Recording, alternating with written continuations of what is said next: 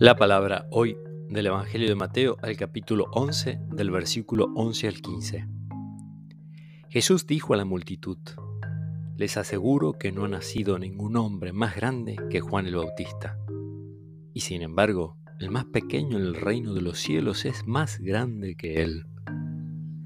Desde los días de Juan el Bautista hasta ahora, el reino de los cielos es combatido violentamente y los violentos intentan arrebatarlo.